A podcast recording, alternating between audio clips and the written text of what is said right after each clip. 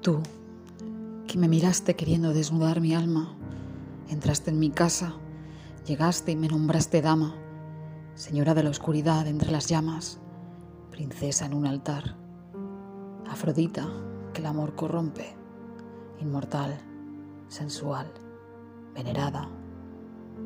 Surcaste mil mares para llegar a mí, para ser el único hombre que muerde mi lengua mientras sujeta mis manos, que arde en mi cama cuando miramos las nubes quemando todo lo que tocamos, mientras rozamos en la tiniebla de este alma herida, de esa maldita noche que arrancó esa semana negra de mi calendario y lo dejó vacío de ti, en el olvido de ese escenario.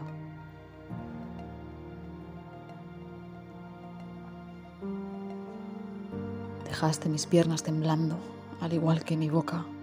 Agarrabas mi pelo, destrozabas mi alcoba, gimiendo como animales. Surcábamos las olas de la tempestad cuando buscaba tu risa y me sentía sola.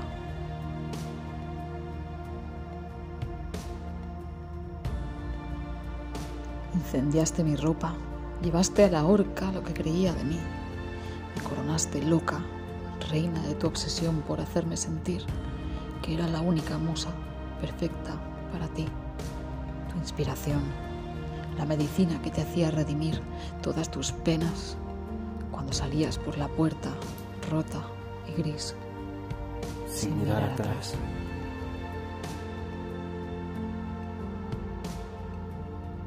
Juguete de tus antojos, fuiste incapaz de mirarme a los ojos cuando me viste llorar apartando tus garras. Dejé de ser esclava de tus ganas y nos sentimos solos, como dos despojos.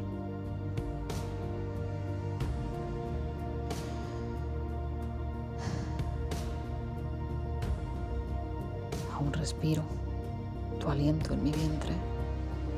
Te veo pasar a veces besando otros labios rojos y te añoro. Pero mis sentidos entienden que te dejé marchar por mi puñetero Y seré señora, señora de mi oscuridad, princesa de este altar cubierto de rosas que he ido cortando con estas manos ensangrentadas, llenando esta cama de pétalos de la que ya nadie se marchita.